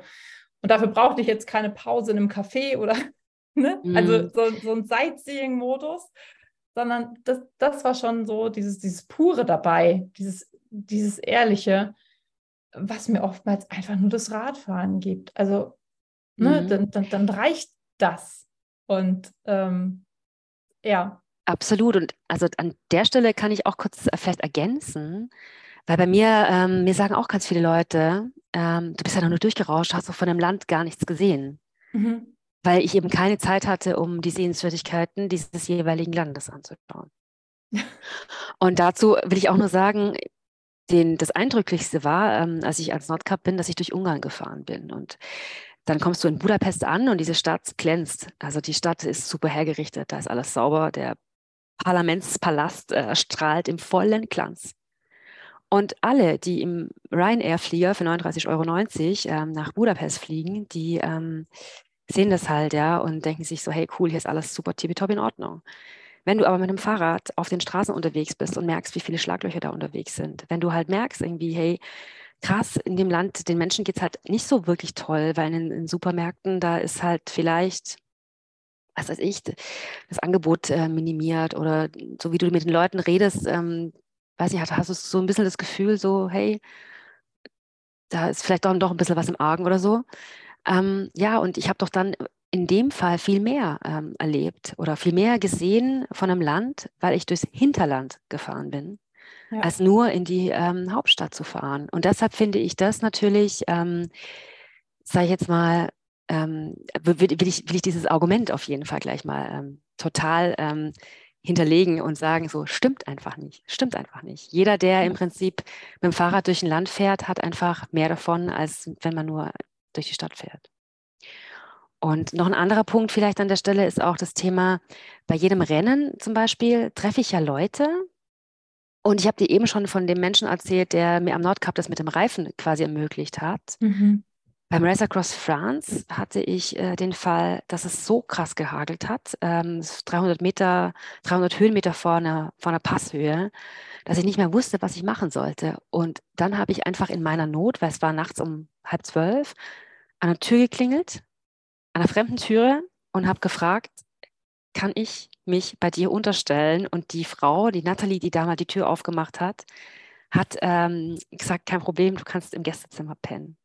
Mhm. Und beim Italy Divide hatte ich so eine ähnliche, so einen ähnlichen Fall, also nicht ganz so schlimm, aber da war ich einfach total fertig, weil ich, das war der vierte Tag, das war so, also nach vier Tagen, da bist du schon, schon leer gefahren, da bist du echt schon ziemlich müde und ich habe mich in einem Restaurant jetzt echt mal hingehockt, um was zu essen, weil das mache ich bei einem Event eigentlich meistens nicht, äh, dass man so in Ruhe ist, aber das war wirklich nötig, weil ich total Hunger hatte und einfach müde war. Und neben mir saß die an aus Australien und die hat sich irgendwie eingeklinkt und hat gefragt, wie es mir geht und was ich mache. Und die war auch total nett zu mir. Und was mir bei diesen Events so gefällt, ist der Gedanke, ich fahre nicht gegen jemanden, nämlich einer, der auf dem Tracker in der Liste hinter mir ist oder vor mir ist, den ich versuche einzuholen, sondern ich fahre für die Leute, die mir in irgendeiner Art und Weise eine Nettigkeit erwiesen haben, nämlich wie die Ann mhm. oder wie die Nathalie und sage, hey, ich finische dieses Event für dich, damit ich dir hinterher eine Postkarte schreiben kann und sagen kann, hey, deine Nettigkeit hat sich so gelohnt, ich habe jetzt echt durchgezogen, weil ich unbedingt will,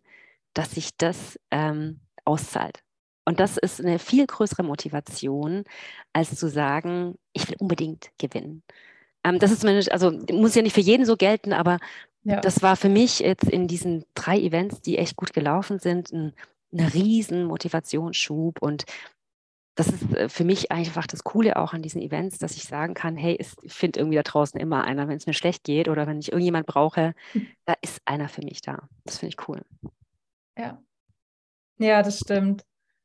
Das hast du richtig schön gesagt, weil ich das so nachfühlen kann und auch so oft so erlebt habe, ne? in den dunkelsten Phasen kommen irgendwie Menschen und die tragen dich durch die ganze Tour noch durch.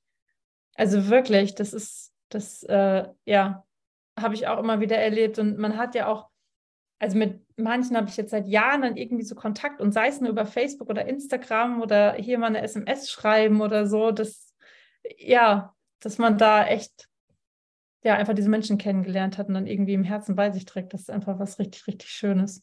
Ja, ja finde ich auch, genau. Ja, ja. Und ich glaube auch, egal ob man jetzt in einem Rennen da gerade unterwegs ist oder selber auf einer eigenen Bikepacking-Tour, man begegnet sich selber ja nochmal ganz, ganz anders. Ähm, du bist ja auch viel alleine unterwegs. Das ist ja auch immer so ein, so ein Ding, ne? Man setzt sich einfach mit sich selber auseinander oder muss es einfach tun. Hat dann vielleicht auch mal so ein paar Tiefpunkte und Krisen und gerade in solchen Momenten spricht man darauf natürlich nochmal ganz, ganz anders an oder nimmt die anders wahr und speichert die ja auch ganz anders ab, wie so ein, mhm. wie so ein mhm. Anker. Ähm, wie ist das bei dir? Weil ich werde es auch häufiger gefragt, so hey, wie geht es dir da eigentlich alleine? So nach dem Motto, ist dir vielleicht auch nicht langweilig am Rad oder so? Da kommt auch öfter mal die Frage, hörst du Musik? Ich höre meistens nie Musik. Also was heißt meistens? Ich höre nie Musik tatsächlich. Ähm, aber wie kann, bist du Wahrscheinlich bist du gerne mit dir alleine, aber vielleicht magst du da ein paar Worte drüber, drüber erzählen, weil ich glaube, gerade viele Frauen, die auch so sagen, ich würde gern, ja, kann das vielleicht auch ein Mutmacher sein. Mhm. Ja. ja, auf jeden Fall. Also, weil das Thema Alleinsein ist natürlich schon ein Punkt, wo man oder wo ich verstehen kann, wenn viele Angst davor haben, weil tatsächlich man sich ja erstmal mit dem, was da so aufkommt, äh, auch gefühlstechnisch erstmal auseinandersetzen muss. Ähm, mhm. Und dann muss man sich vielleicht schon auch klar machen, klar, es läuft halt nicht alles immer super, sondern diese Gefühlsbandbreite, die sich da auftut, ähm, mit der muss man erstmal klarkommen. Also erstmal, du bist traurig, du bist wütend, du bist neidisch auf andere, weil sie schneller sind. Ähm, du empfindest äh, Liebe und Hass gleichzeitig und ähm, diese ganze Bandbreite an Gefühlen muss man ja erstmal ähm, für sich verarbeitet kriegen. Aber man lernt ja dann, dass diese Gefühle kommen und wieder gehen und kommen und wieder gehen und dass sich das dann alles hoffentlich, wenn man nicht so schnell aufgibt, einigermaßen wieder tariert. Und weil man ja eben jetzt nicht jemanden dabei hat, ähm, der einen ablenkt, wo man halt die ganze Zeit dann redet und abgelenkt ist und ein bisschen quatscht und ein bisschen, was ich, läuft vielleicht auch mal zur Abwechslung, ja, muss man das mit alleine mit sich ausmachen. Ich sag mal so, bei mir ist es so, ähm, ich ähm, war schon als Kind relativ viel alleine, weil meine Eltern quasi selbstständig waren und mein Mann arbeitet im Ausland. Deshalb bin ich auch äh, so relativ viel alleine. Das heißt, ich habe natürlich den Vorteil, dass ich mich ans Alleinsein äh, so ein bisschen gewöhnen konnte und das geübt bin. Ähm, mhm. Und äh, sag mal so, das, das entspannt mich aber auch, weil sich im Alleinsein bei mir einfach ganz vieles sortiert. Also weil ich dann für mich ausmachen kann, was mir wichtig ist und wo meine Prioritäten sind. Und weil ich dann auch sagen kann, ja, ich bin eben mit dem anderen dann ganz bewusst gerne zusammen und nicht nur, weil ich den anderen brauche, weil ich Angst vorm Alleinsein habe. Das empfinde ich als, als Stärke und deshalb kann es Ultracycling, kann es vielleicht auch eine, eine gute Übung sein, dass man tatsächlich mal auf sich alleine gestellt ist. Und wenn man davor vielleicht Angst hat, dann ähm, ja, ist das vielleicht ein, ein Übungsmittel erstmal, um sich selber ein bisschen kennenzulernen, wie man in ja, ich sage jetzt mal, extremeren Situationen, also wie gesagt, jeder, jedem obliegt ja selber, wie extrem er das fahren will, ja, oder wie entspannt er das fahren will. Da reicht auch mal eine Bikepacking-Reise allein zu machen. Es muss ja nicht immer gleich ein Rennen sein, aber es ist mhm. einfach vielleicht eine ganz gute emotionale Übung, um wirklich mal alleine zu sein und über ein paar Sachen nachzudenken und ein paar Prioritäten für sich zu klären und zu setzen. Ja. Wie geht's, wie geht's dir, wenn du alleine bist? Lieber zu zweit, lieber alleine, beides? Äh, lieber alleine. Hm. so tatsächlich auch. Also cool. ich bin ja äh, viel, viel alleine unterwegs tatsächlich ähm, und suche das auch immer wieder und genieße das auch sehr. Also ich bin auch ein totaler Intro eigentlich und ähm, schöpfe dann aus diesem Alleine-Sein auch viel Energie wieder. Ne? Also ich glaube, ich gebe auch im Job viel Energie und ich liebe das auch und auch mit dem Coaching und so und muss aber dann wirklich immer für mich wieder sein, zu mir zurückkommen, um da wieder Kraft zu tanken, tatsächlich, ja. Und dann kann ich auch tagelang mit mir selber rumschweigen und einfach pedalieren und dann äh, geht es mir auch wieder gut. Ähm, ja, genau. Und cool. ich muss, also ich schätze mittlerweile auch so dieses Teil, ne, mal zu zweit am Rad, jetzt war ich mega happy, weil ich ja dann äh, mein Get Wochenende hier, das, genau. das Bikepacking-Wochenende ähm, veranstaltet hatte im Schwarzwald und so diese Bikepacking-Liebe weiterzugeben, das, das bereichert mich dann schon. Also ich bin auch ein Familienmensch und Freunde sind mir unglaublich wichtig, also Gemeinschaft auch, aber trotzdem immer wieder dieses Auftanken bei mir selber, auch so diese Dinge, die mich gerade beschäftigen, mit mir selber ausmachen, ähm, mit mir selber, ja, einfach sein. Das, das, das gibt mir schon sehr, sehr viel, ja. Und das musste ich aber auch lernen, so ein bisschen das zuzulassen tatsächlich, also so von diesem gesellschaftlichen Aspekt her, dass ich mich vielleicht da oft hinterfragt habe, so, ja, keine Ahnung, warum jetzt, das war im Studium schon so, warum haben jetzt irgendwie alle Bock, Freitagabend unbedingt noch feiern zu gehen? Ich dachte mir so, boah, so ein Buch jetzt einfach und ich alleine wäre jetzt cool. dann hat man sich gezwungen gefühlt, nein, jetzt muss man auch, ne, dieser Gruppenzwang, jetzt muss ich aber irgendwie auch mit. Äh, und das dann irgendwie auch mit den Jahren zu lernen, zu sagen, nee, du gib mir halt nichts. Äh, alleine sein ist schon okay, äh, deswegen fühle ich mich ja, also es ist ja auch immer der Unterschied, bin ich jetzt alleine oder bin ich einsam? Ne? Mhm. Also fühle ich mich jetzt einsam oder bin ich alleine? So. Das äh, musste ich dann schon, schon lernen, tatsächlich. Ja. Mhm. Und ich habe auch, also gerade in Phasen, wo es mir nicht gut ging, die letzten Jahre, da dann wirklich zum Beispiel den Mut auch zu haben, zu sagen, ey, ich gehe jetzt auf eine Bikepacking-Tour, äh, und wenn es nur zwei Tage im Schwarzwald halt waren, von der Haustür los, hat mich dann auch echt manchmal Überwindung gekostet, weil ich wusste, boah, verdammt, dann bist du da alleine mit dir. Was kommt denn dann alles auf?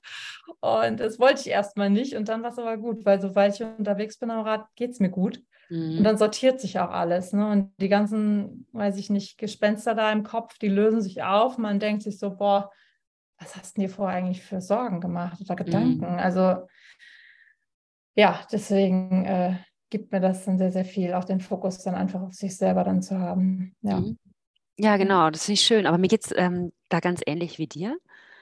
Und ich habe aber auch eine Freundin, die zu mir gesagt hat, so, hey, das könnte ich nicht. Also die, ich habe auch mhm. mal vorgeschlagen, vielleicht dann, wenn nicht ähm, ähm, Fahrradfahren das Richtige ist, vielleicht ist so eine Wanderung auf irgendeinem Trail in Korsika was für sie. Aber das war so, ähm, nee, die, die Vorstellung, alleine mit sich zu sein, das war, war nichts für die Freundin von mir. Und das ist eigentlich mhm. fast ein mhm. bisschen schade, weil ich wirklich glaube, dass man dadurch auch ganz viel gewinnen kann.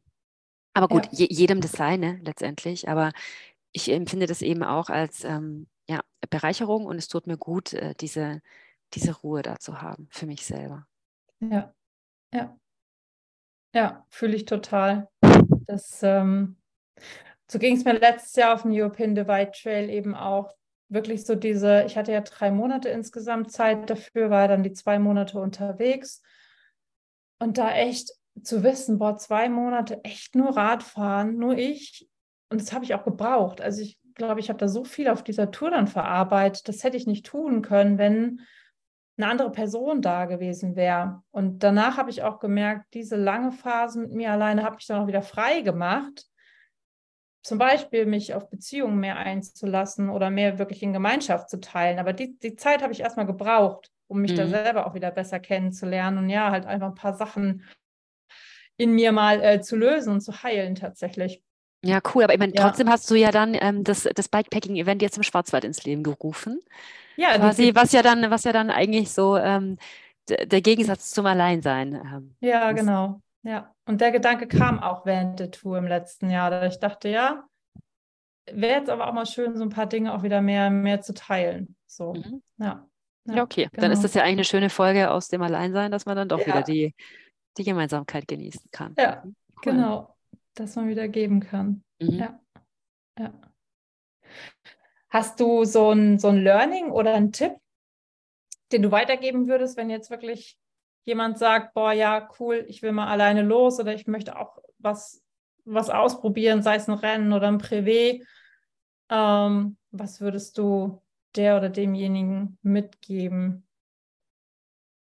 Hm, also ich weiß nicht, ich denke mir immer, viele Menschen haben Wünsche und Träume und kommen nicht so richtig in die Umsetzung. Ich glaube, an mhm. dem, diesem einen Schritt, dieser Schritt von, ich, ach, ich würde auch so gern bis hin zum, ich habe es dann tatsächlich gemacht. Ich glaube, das ist so für viele ein, ein, ein, ein Punkt, an dem man ähm, quasi ja, vielleicht Schwierigkeiten hat, in die Umsetzung zu kommen. Hm, bei mir war das zum Beispiel so, ich weiß jetzt, ob es ein Tipp ist, aber bei mir war es zum Beispiel jetzt so, ich hatte einfach 40. Geburtstag und habe gesagt, hey, zum 40. Geburtstag ist das Sabbatical fällig, komme was wolle.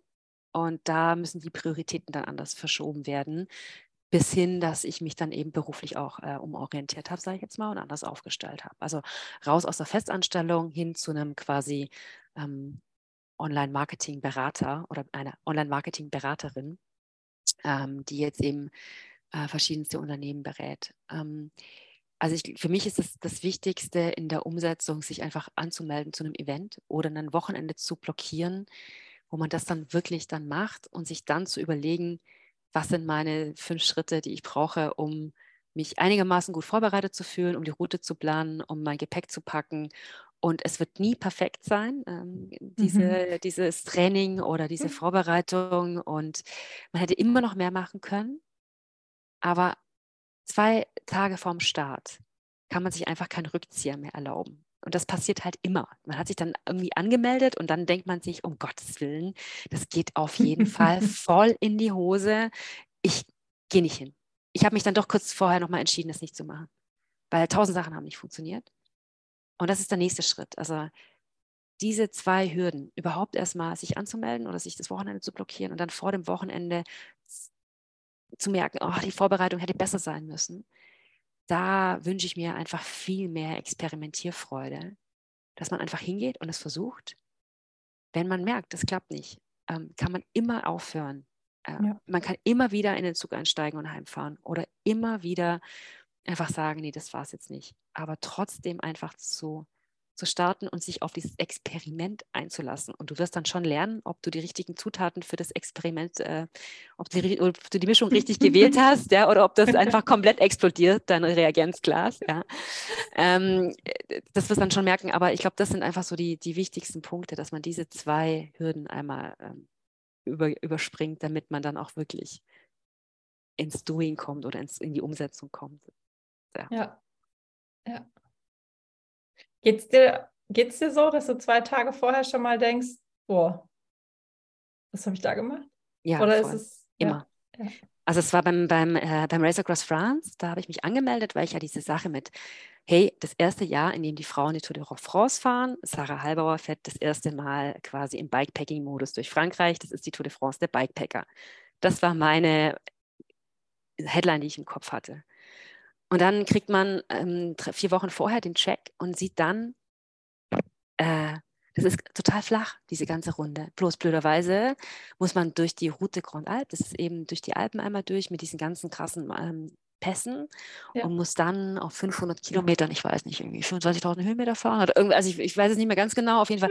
Ich habe das erst kapiert, wo ich mich angemeldet habe oder wozu ich mich angemeldet habe, als ich den Check hatte. Ja. Und da war ich dann natürlich erstmal so äh, schockgefroren vorm Laptop äh, und dann halt auch so, ja, schaffe ich das oder schaffe ich das nicht? Äh, äh ich habe es versucht und habe es geschafft. Okay, cool. Mhm. Hätte ich jetzt halt auch nicht gedacht, aber es war halt auch so wieder so dieser, dieser Schockmoment und das gleiche beim Italy Divide jetzt auch, weil ich war ja noch nie so richtig auf, auf Gravel vorbereitet, weil ich dieses Jahr fast noch Rennrad gefahren war und ich hatte dann beruflich auch total viel zu tun und dann weiß ich aber eigentlich, kann man sich auf die Erfahrung ein bisschen verlassen und Italien ist ja jetzt auch nicht so ganz aus der Welt und äh, okay, und ich habe es auch gut gefinisht und habe es gewonnen. Auch, ich habe es ich gewonnen. Ja. Und aber am Anfang dachte ich auch so, hey, ich hätte mich da auch besser vorbereiten können, damit man halt nicht mit dem Handy dann dasteht und nicht weiß, was ist jetzt eigentlich die nächste Stadt und wie ist jetzt eigentlich das Höhenprofil, ja. Hätte ich jetzt irgendwie, ähm, wenn es das erste Rennen gewesen wäre, hätte ich mich da besser vorbereitet. So war das jetzt in Ordnung. Aber ähm, ich bin immer aufgeregt vor irgendeinem Event und denke mir jedes Mal so, ähm, um Gottes Willen, eigentlich, was passiert da? Aber das ist so die, die, diese Aufregung vor dem Start. Aber äh, wie du vorher schon sagtest, sobald man dann auf dem Rad sitzt, sobald man dann fährt, ist mhm. das alles weg. Es beruhigt sich dann und dann muss man ja nichts mehr machen. Da muss man ja nur noch drücken und ziehen und drücken ja. und ziehen und dann entspannt sich das auch alles wieder, aber anfangs ist das ganz schlimm. Ja, ja. Ja, das stimmt. Ja. Ja. Ja, das ist das Schöne. Einfach beim Radfahren sitzt drauf und alles klärt sich so. Und manchmal denke ich mir nach ein paar Stunden auch, ah ja, cool, jetzt ist es so schön, jetzt könnte es auch eigentlich aufhören, nach dem Motto. Ne, also diese innere Zufriedenheit, die schon da ist. Ich hatte das äh, vor, glaube ich, drei Wochen ist schon her, das Dead in Dolce, was ich im Tessin noch relativ äh, kurzfristig gefahren war. Nach dem dritten Checkpoint dachte ich mir so nachts, cool, war so schön, können Sie jetzt auch aufhören. Hm. Also dieses, müssen noch nicht mal finishen, war jetzt alles einfach schön. Gut, dann kam wieder der, ja, aber gut, die beiden Checkpoints musst du jetzt schon noch mitnehmen, Gedanke. Aber ähm, ja, wenn es einen einfach so zufrieden macht und eigentlich alles andere dann gar nicht, gar nicht mehr zählt. Das ist ähm, ja einfach das, das, das Schöne dabei. Mhm. Ja, ja gut, beim Italy Divide ging es mir eher so, es hat die ganze Zeit geregnet. Äh, in Italien ist das Land unter gerade. Das ist äh, eigentlich ja. tatsächlich auch nicht so witzig, weil halt alles wirklich unter Wasser ist. Und Italy Divide war gerade am Anfang dieser Regenperiode, als es angefangen hat zu regnen. Und da gab es schon ein paar Detours wegen ähm, Straßensperrungen. Und dann war aber am fünften Tag war echt so, ey, jetzt ist heute Finish und jetzt muss ich dieses Ding finishen, weil ich jetzt keinen Bock mehr habe. Also jetzt bitte keinen Tag mehr in nassen Schuhen. Ich war jetzt fünf Tage lang in, mit ein paar Socken in nassen Schuhen unterwegs und ich dachte nur so, okay, nee, also jetzt äh, muss ich das durchdrücken, äh, weil zum Schluss kamen noch ein paar Höhenmeter. Und ich sage, nee, also nicht noch eine Nacht, bitte. Ich brauche jetzt äh, eine Dusche und ein Bad und äh, eine Pediküre und eine Maniküre und dann hätte ich gerne mal was Gescheites zu essen und jetzt reicht's. Also es geht auch so, also ja. je nachdem, ähm, ja, was, es, was das Wetter mit einem auch macht, ist es halt auch mal so ja. oder so. Ja, genau. das stimmt. Ja, das wiederum erinnert mich ans Ende vom European Divide Trail, wo ich gesagt habe, ich muss das jetzt irgendwie im Rennmodus hier zu Ende fahren, damit es irgendwie noch zu Ende geht. Weil jeder Stopp ja diese Moskitos zurückgebracht hat. Und dann war einfach nur durchziehen die Lösung. war dann aber auch gut. Ja. Ja. ja. Ja, super spannend. Ähm, vielen, vielen Dank schon mal für die ganzen Impulse, um so ein bisschen kleinen Abschluss zu finden. Ähm, wir haben am Anfang schon so gesagt, das, was von außen so, was man so sieht, ist ja nicht immer alles, was, was einen Menschen so ausmacht. Bei dir mag man jetzt vielleicht auf dein Instagram-Profil schauen und denken, okay, nur das Radfahren so und wegen die Leistung im Sinne von, von den Rennen oder Privés.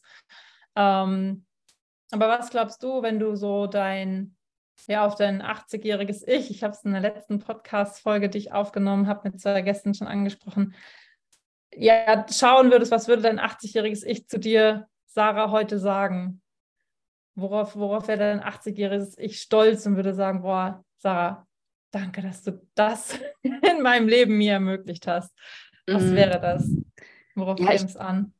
Was, auf was es mir ankommt, ist, dass ich es immerhin versucht habe. Also so das, das Allerwichtigste ist es einfach, ähm, es zu versuchen. Egal, was dabei passiert oder zumindest, äh, sag ich jetzt mal, den Mut zu haben, aufzustehen und quasi so ähm, das wenigstens zu probieren. Und einfach eine entspannte Haltung zu einem Experiment zu kriegen. Weil ich glaube, daran scheitern viele Vorhaben, dass man denkt, man ist noch nicht perfekt vorbereitet. Man ist noch nicht gut genug. Und ähm, ob du gut genug bist oder nicht, das stellt sich erst im Nachhinein hinaus oder heraus. Ähm, und deshalb ähm, ja, appelliere ich eher so ein bisschen an, die, an den Mut, es zu versuchen. Und das ist was, worauf ich auf jeden Fall stolz bin. Oder jetzt schon stolz bin, da musste ich jetzt nicht mehr 80 werden, dass ich es zumindest versucht habe. Ja. ja. In diesem Sinne, ne? sehr, sehr schön. Ja, das, das auch das fühle ich wieder. Ja. Cool. Kann ich sehr unterstreichen. Sehr, sehr schön. Ja, Mensch, ähm, ich danke dir auf jeden Fall, dass du heute Abend ähm, ja zu Gast bei mir warst im Podcast. Und ähm, ja, wenn jetzt jemand irgendwie sagt, boah, möchte ich auch probieren, mein Experiment, ähm, was würdest du der oder demjenigen noch mit auf den, auf den Weg geben für das ja, ich sage immer mal gerne mein Motto, Trust your path of life. ja, mein Motto ist ja so ein bisschen ähm, raus aus dem Windschatten rein ins Abenteuer. Das ist der, das Blog-Motto oder das Motto meines Blogs, unter dem ich schreibe, mhm. unter dem ich fahre. Und das ist eigentlich genau das, um was es geht, nicht den anderen hinterher zu fahren, sondern eben seinen eigenen Weg zu fahren. So nach dem Motto, trust your way of uh, Life, oder? Wie Trust Your, wie geht dein Path, Motto? genau, Path der. Pfad. Ja, Der genau. Pfad, genau, ja, genau. Ja, Geht ja, geht ja in die gleiche Richtung. Also ich glaube, ja, da, da sind genau. wir uns äh, von der Idee her eigentlich auch ganz ähnlich. Ja, total. Sehr schön. Ja, danke dafür, für den Impuls auch noch am Ende, auch für deine, ja, für den offenen, ehrlichen Austausch. Waren super viel spannende Dinge mit drin. Und ich glaube, wir haben auch genau darüber gesprochen, weswegen ich gesagt habe, boah, wir müssen mal eine Folge aufnehmen, weil ich es bei dir einfach immer faszinierend fand, wie du auch innerhalb der Rennen einfach, und das hatte ich dir auch schon geschrieben, diese Leichtigkeit irgendwie mit reinbringst. Und ich glaube, diese Leichtigkeit kommt dadurch, dass du das Ganze einfach als Abenteuer, als Experiment siehst, als eine Chance zu lernen und daran zu wachsen und sich halt eben frei zu machen von diesem, ich muss jetzt Leistung bringen oder es muss auch eben perfekt sein. Und ich, ich finde das einfach super, wie du es teilst, auch dass du es teilst, dass, äh, ja, dass du das so raus in, in die Welt trägst, eben über deine entsprechenden Kanäle und ähm, ja, sag dir dafür einfach Danke. Und ähm, ja, wo man dich findet, über Instagram etc., das teile ich sehr gern in den Show Notes auf jeden Fall noch. Und ähm, Ja, cool. Also erstmal auch danke für das Feedback, Leona, weil mich hat es riesig gefreut, weil zu mir hat es auch noch gar niemand gesagt, dass es leicht rüberkommt. Weißt du, das war ich so, hey, cool, wie, ah, mach, wie machst du das? Weißt du, woran machst du das denn fest, dass es leicht rüberkommt? Das war dann so, okay. Also ähm, deshalb freut mich das wirklich, weil ja, das ist wirklich so, genauso gemeint und auch deine Begründung gerade eben, dass ich das als Experiment sehe, ähm, ist vielleicht tatsächlich der Grund, warum es leicht rüberkommt. Weil ich mir immer denke, das ist wie in der Chemie, weißt du, du hast ein Glas voller Zutaten und ob das Glas dann explodiert oder ob das jetzt die richtige Mischung war, ähm, das ist so ein bisschen das Bild, was ich habe. Und dann gucke ich halt, weißt du, so ein bisschen mehr Gravel-Stollenreifen oder ein bisschen weniger und ein bisschen mehr packen hier und ein bisschen mehr Gas geben in den Beinen. Und so muss halt irgendwie diese, diese Mischung irgendwie immer klappen. Und ja, das ist eigentlich nur ein Test. Es ist jetzt kein, es geht um Leben und Tod, sondern es ist nur ein Test. Und das entspannt mich. Und dass ich das Nordcup geschafft habe, entspannt mich auch, weil ich das ja mhm. schon, das schon mir erfüllt habe. Weißt du? Und deshalb ist alles, was jetzt kommt, ist sowieso nur ein, ein i-Tüpfelchen quasi. ja, ja, Cool. Also ich habe, glaube ich, relativ ja, viel, viel erzählt, also irgendwie ewig, irgendwie, ewig viel erzählt. Also du kannst ja mal gucken. Ich hoffe, das hat gepasst. Ähm, jedenfalls ähm, hat mir sehr viel Spaß gemacht. Vielen Dank. Ja, mir auch. Vielen, vielen Dank dir. Und ich Cool. hoffe, wir sehen uns ganz demnächst äh, mal am Rad. Das würde mich Ja, das freuen. wäre cool, genau. Also wenn es irgendwie mal, jetzt, jetzt am Pfingsten klappt es ja nicht, aber wenn ich in deiner Gegend Ja, bin oder du in meiner oder irgendwie beim nächsten Event oder so, dann lass uns auf jeden Fall nochmal schreiben. Vielleicht gibt es ja auch noch eine Messe, da gibt es ja noch so, so, ich weiß nicht, bist du auf irgendeiner Messe vielleicht unterwegs? Ich habe noch gar nicht im Kalender geguckt, aber da gibt es ja noch so Eurobike und so. Ähm, ja, genau, genau. Äh, Eurobike, ja, wurde ich angefragt, tatsächlich auch für zwei Vorträge. ja, cool. Äh, einer auch ganz spannend, aber da fahre ich n, äh, die 2x200 Ultra Challenge in der Schweiz mit einer Freundin. Ah, cool. Also 400 Kilometer. Und ja, das wird ein bisschen, weil wir reisen da halt schon an und dann schaffe ich es leider nicht. Ja, Genau. okay, genau. Ja, Ja, kein Problem. Gut, ja, aber vielleicht beim nächsten Event, bei der nächsten Messe, wir, wir bleiben einfach in Kontakt und sehen uns auf Instagram und ja, verfolgen, was genau. der andere macht. Sehr schön. Ja, Dann danke für die Einladung, meine genau. Liebe, und ich würde sagen, bis bald, oder? Ja, genau. Bis ganz bald. Mach's gut. Mach's gut. Ciao. Ciao.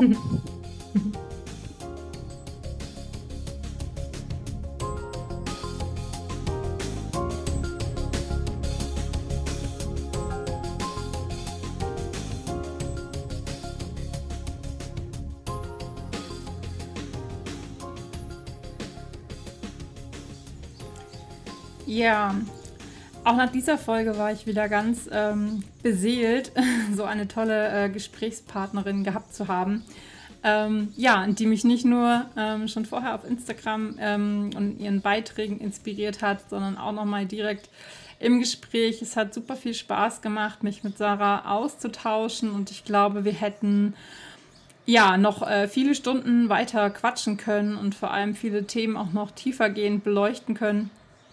Ähm, tatsächlich war es ganz witzig, dass wir uns ähm, ja nur wenige Zeit später auch in äh, Persona im Schwarzwald hier getroffen haben, äh, als Sarah hier ähm, bikepackend unterwegs war. Und ähm, ja, wir konnten da uns dann auf einen Kaffee treffen. Das war einfach ähm, super schön, sich dort persönlich äh, getroffen zu haben und ich hoffe natürlich auf ähm, ja mal die ein oder andere gemeinsame Radfahrt und ähm, kann mich bei Sarah einfach nur bedanken ähm, für dieses Gespräch. Ähm, ich hoffe, dass du beim Hören viel daraus mitnehmen konntest, ähm, es dir vielleicht auch eben Mut gemacht hat, zu sagen, boah, cool, äh, das oder das Thema, sei es Bikepacken, sei es eine Langdistanz, dein erstes Rennen, ähm, was auch immer, dass du es angehst, dass du sagst, ja, habe den Mut gefunden, ich mache es jetzt denn ähm, ja, es lohnt sich einfach immer wieder, diesen Impulsen auch zu folgen und ähm, sich zu trauen, ähm, an dem, was man tut, weiter zu wachsen, zu lernen. Und ähm, ja, ganz egal in welcher Form das hinterher ist, es muss kein Event sein, auch kein Rennen. Ähm, es kann dein ganz persönliches, eigenes Abenteuer sein, total alleine oder vielleicht auch erst in einer Gruppe. Ähm, Hauptsache, du gehst los und machst. Und ja, an diese Folge dir da äh, eine Inspiration sein konnte und ein Mutmacher sein konnte, dann ähm, ja, freue ich mich natürlich darüber. Ich freue mich natürlich wie immer auch ähm, ja, über ein Feedback. Ähm, schreib mir sehr gerne an meine Mailadresse hey at heimatnomaden.com oder auch direkt über Instagram oder meinen Blog. Ähm, ich freue mich da jederzeit über Feedbacks, vielleicht aber auch Themenwünsche. Vielleicht hast du aber auch eine Gästin oder einen Gast, den du gerne ja, im Podcast mal hören möchtest, dann melde dich sehr gerne bei mir und ähm, ich freue mich darüber. Wenn du unter anderem auch meinen Podcast ähm, ja, unterstützen möchtest, dann natürlich empfehle ihn sehr, sehr gerne weiter an Familie, FreundInnen und ja, teile eine Folge von mir, ähm, bewerte den Podcast auch sehr gerne auf Spotify. Ähm, das hilft mir natürlich, ähm, mehr Reichweite zu bekommen, damit dieser Podcast auch viel mehr Menschen noch erreicht. Sehr gerne kannst du natürlich auch ähm, ja, Heimatnomadin direkt unterstützen mit einem Herzensabo. Das habe ich dir in den Show Notes verlinkt. Ähm, das hilft mir natürlich, meine Arbeit auch weiter unabhängig von jeglichen SponsorInnen ähm, ja, weiterzuführen. Und in diesem Sinne wünsche ich dir jetzt einen wunderschönen Abend, Tag, Morgen, was auch immer, Wochenende, was auch immer du diese Folge hörst. Ähm, und ich freue mich, wenn du auch das nächste Mal wieder mit dabei bist, wenn es heißt, hey, hallo, happy welcome. Herzlich willkommen zurück zu Trust Your Path of Life, dem Podcast der Heimatnomadin. Danke, dass du auch heute wieder mit dabei warst. Ich habe mich mega gefreut und wünsche dir alles Liebe und sage bis ganz bald.